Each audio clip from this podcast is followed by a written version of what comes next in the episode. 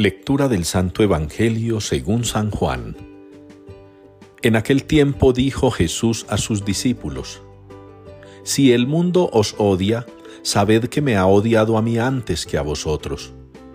Si fuerais del mundo, el mundo os amaría como cosa suya.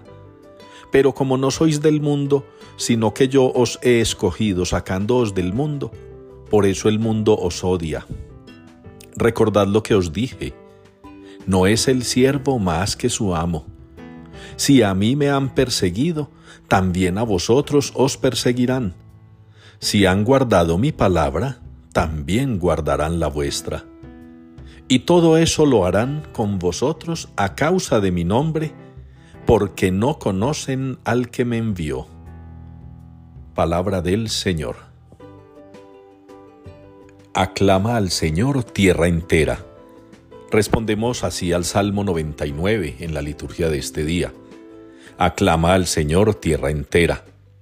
Y nos remite esta respuesta al tema que hemos venido tratando desde la noche de Pascua, la resurrección del Señor, la gran noticia de que la vida ha triunfado sobre la muerte, de que la luz ha vencido a la tiniebla, de que el bien está por encima del mal.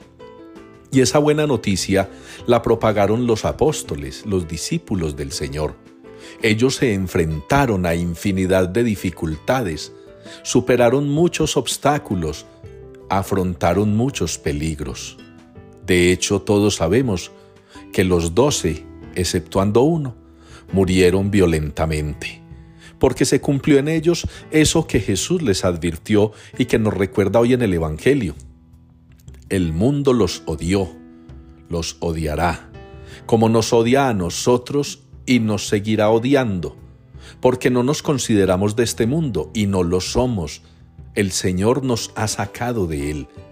Al llamarnos el Señor a pertenecer a la iglesia, al invitarnos a ser parte del pueblo de Dios, al hacernos hijos de su Padre a través de los sacramentos, en particular del bautismo, el Señor ha hecho de nosotros un pueblo renovado, unas personas nuevas, diferentes, que no prueban ya los males de este mundo, aunque los padezcamos, que no disfrutamos de los males de esta tierra, aunque suframos por ello.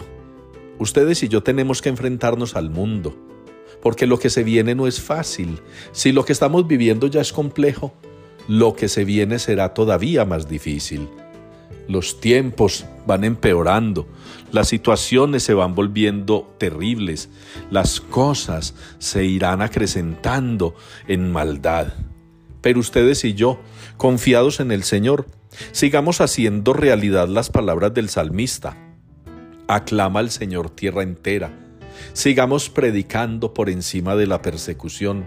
Sigamos predicando por encima del pecado que opaca incluso a la iglesia sigamos predicando a pesar de que el mundo siga atacando a Dios, rechazándolo y queriendo también desaparecer a la iglesia, a esta que tanto amamos y que tanto sufre.